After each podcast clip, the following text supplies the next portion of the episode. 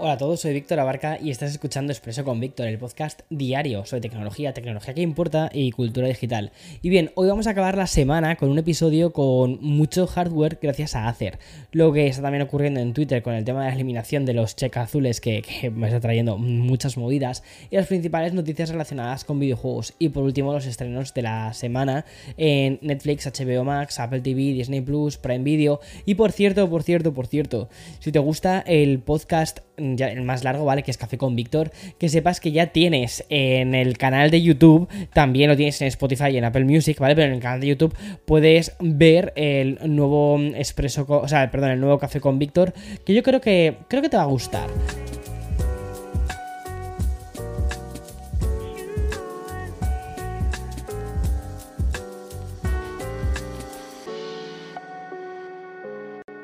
Y bien, el primer bloque de este episodio de viernes va a estar básicamente monopolizado por Acer.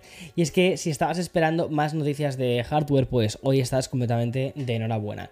Y es que tras el HP del que te hablé ayer, hoy lo que, hoy lo que tenemos pues es una ministra de nuevos ordenadores portátiles y de escritorio que Acer ha lanzado con procesadores Intel y también con AMD de última generación. Pero vamos a ir por partes. Comenzando con el Chromebook Spin 714, que es una especie de actualización del modelo de año pasado, que viene con procesadores de Intel Core de, de, decimotercera generación, hasta 32 GB de RAM y un SSD que puede llegar hasta el Tera. Y la nueva cámara web que lo llaman QHD 2K, que es un gran añadido para aquellos que están trabajando desde casa. Y es que el Spin 714 tendrá un precio inicial de 699 dólares y estará disponible en mayo en Estados Unidos o Canadá y en, y en bueno, y, perdón, y en julio va a estar disponible en Europa. Y la verdad es que me parece curioso, ¿no? La cantidad de anuncios que se están haciendo sobre portátiles en un momento en el que las compañías mm, no están vendiendo portátiles, pero es interesante. También el Ultrabook Acer Swift X16 viene con un procesador de la serie 7040 de AMD y se puede combinar con una de las GPUs RTX de la serie 30 o incluso 40 de Nvidia. También tiene opciones de hasta 16 GB de RAM y un SSD de 512 GB, 1 TB y también 2 TB.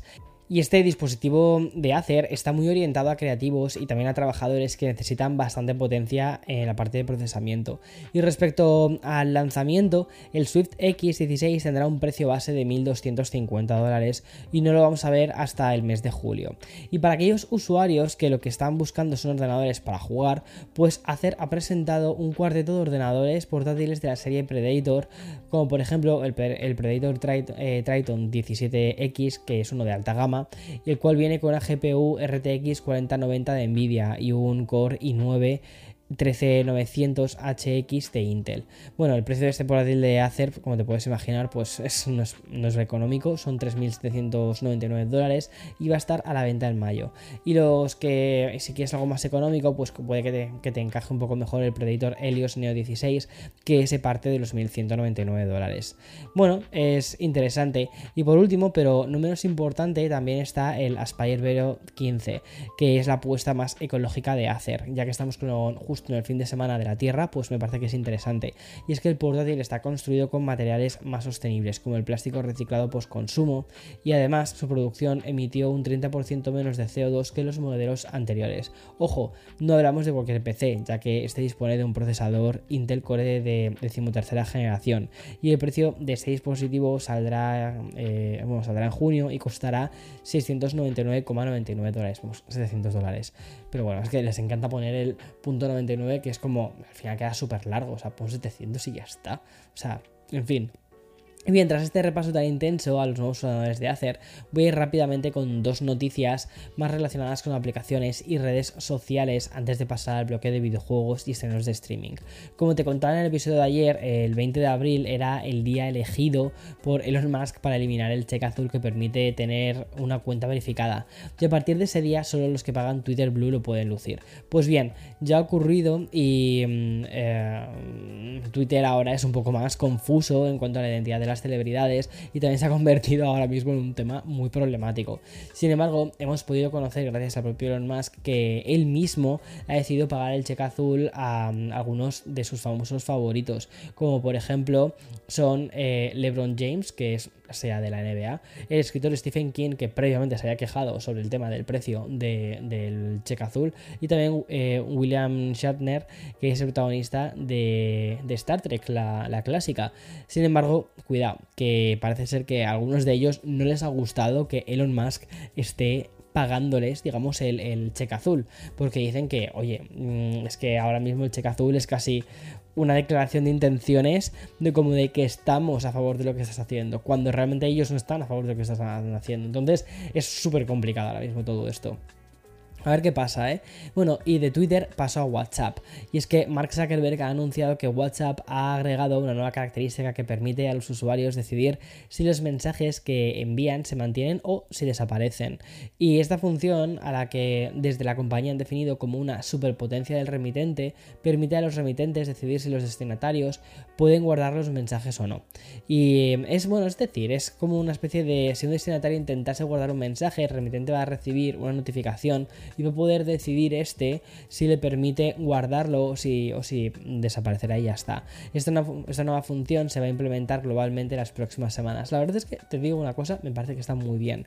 Y el bloque de videojuegos de hoy va a estar plagado de información de títulos individuales. Y el primero de todos llega de una saga mítica, porque Capcom ha anunciado una demo jugable gratuita del Street Fighter 6 para PlayStation 5 y PlayStation 4 antes de su lanzamiento oficial que va a ser el 2 de junio del 2020.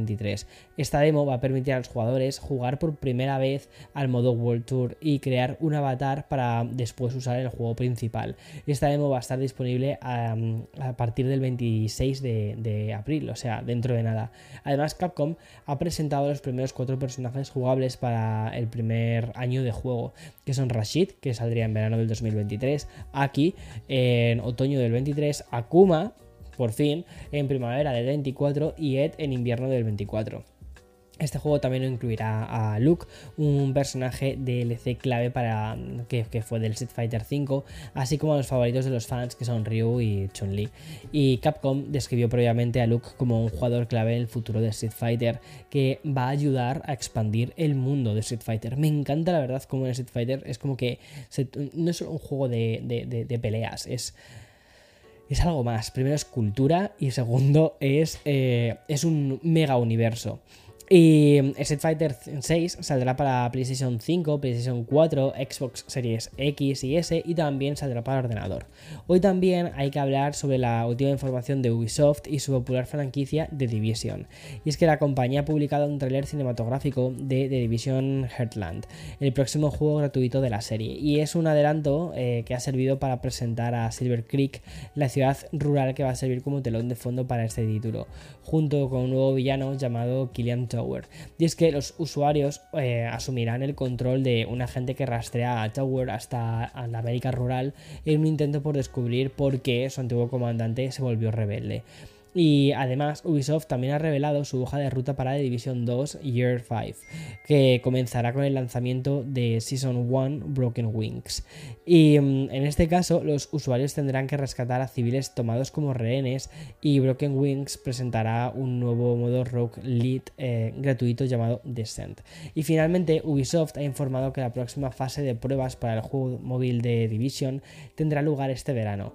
Otra noticia destacada es lo que está ocurriendo con Blizzard y es que el estudio está dando a los jugadores otra oportunidad para probar Diablo 4 antes de que hagan el lanzamiento oficial. El server Slam del juego dará a los jugadores de consola y PC 48 horas para explorar el prólogo y el acto 1 mientras se sigue preparando el lanzamiento que no llegará hasta el 6 de junio.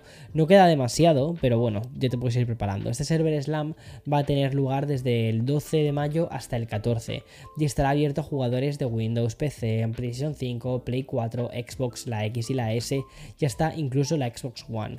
El evento contará con soporte para mm, Couch, Co eh, también para crossplay y cross progression. Y podrás jugar con como las 5 clases de personaje, incluyendo bárbaro, druida, hechicero, pícaro y, nigromante. Y este evento de dos días limitará la progresión del personaje hasta el nivel 20, después del cual ya no vas a recibir más puntos de habilidad. Y por cierto, Blizzard está abriendo las predescargas para este server Slam dos días antes del evento, que sería el 10 de mayo, ¿vale? Y también hemos conocido la fecha de lanzamiento de Humanity, que es una combinación de plataforma y puzzle que finalmente va a llegar a PlayStation 4 y PlayStation 5 y Steam el 16 de mayo, y que vendrá con soporte de realidad virtual en todas las plataformas. Además, los suscriptores de PlayStation Plus Extra y Premium podrán probarlo sin costo adicional, ya que se va a unir al catálogo de juegos de PlayStation Plus el mismo día de su lanzamiento. Bueno, y vamos con los estrenos de esta semana y voy a comenzar por Netflix.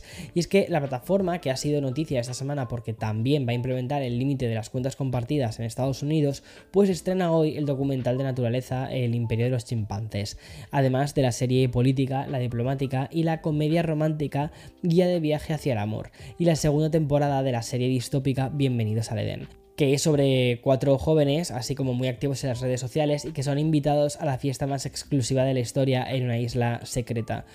¿Qué puede salir mal de ahí? Pues muchísimas cosas. Y en HBO Max el plato fuerte está en el estreno de la última temporada de Barry, que es una de las comedias de culto y más aplaudidas en los últimos años y comienza su recta final. Es curioso que HBO va a perder casi a la vez dos de sus ficciones que más premios han arrasado en los últimos tiempos, que son Barry y Succession. Para los que no conozcan Barry, contarte solo su premisa, y es que Barry es un asesino a sueldo que descubre su vocación de actor durante una misión en Los Ángeles. Y por su parte, en Amazon Prime, que siempre suele acertar con los estrenos, esta semana apenas tenemos una serie de suspense que es inseparables y el documental Judy Bloom Forever. Y en Disney Plus recibimos hoy la nueva temporada del fallido remake Como conocía tu padre, una serie de la que se esperaba bastante más, pero que no ha sabido triunfar entre el gran público. Y por cierto, hoy hemos conocido que Disney Plus finalmente va a agregar las películas de Spider-Man a su catálogo, al menos en Estados Unidos, en las próximas semanas. Y la trilogía de Sam Raimi, de Amazing Spider-Man, va a estar disponible desde hoy mismo, mientras que Homecoming y Venom llegarían el 12 de mayo. Y por último, el que me parece el mejor estreno de la semana y que podemos encontrar en Apple TV es, es, Ghosting, que es una película que mezcla el romance y el espionaje, pero que tiene lo mejor de su casting. O sea, que son Chris Evans y Ana de Armas y también Adrienne Brody. Ya he visto la película, me ha parecido divertidísima. Ah, o sea, es una peli de tiros de acción de sábado por la tarde, pero al final cumple su función y es pasártelo bien. La verdad, me ha gustado, sí. ¿Te la recomendaría en plan rollo gafapaster? En absoluto. O sea, pero tiene su, tiene su encanto. En fin, hasta aquí el episodio. Que tengas un buen fin de semana y como siempre, mañana más y mejor. Chao, chao.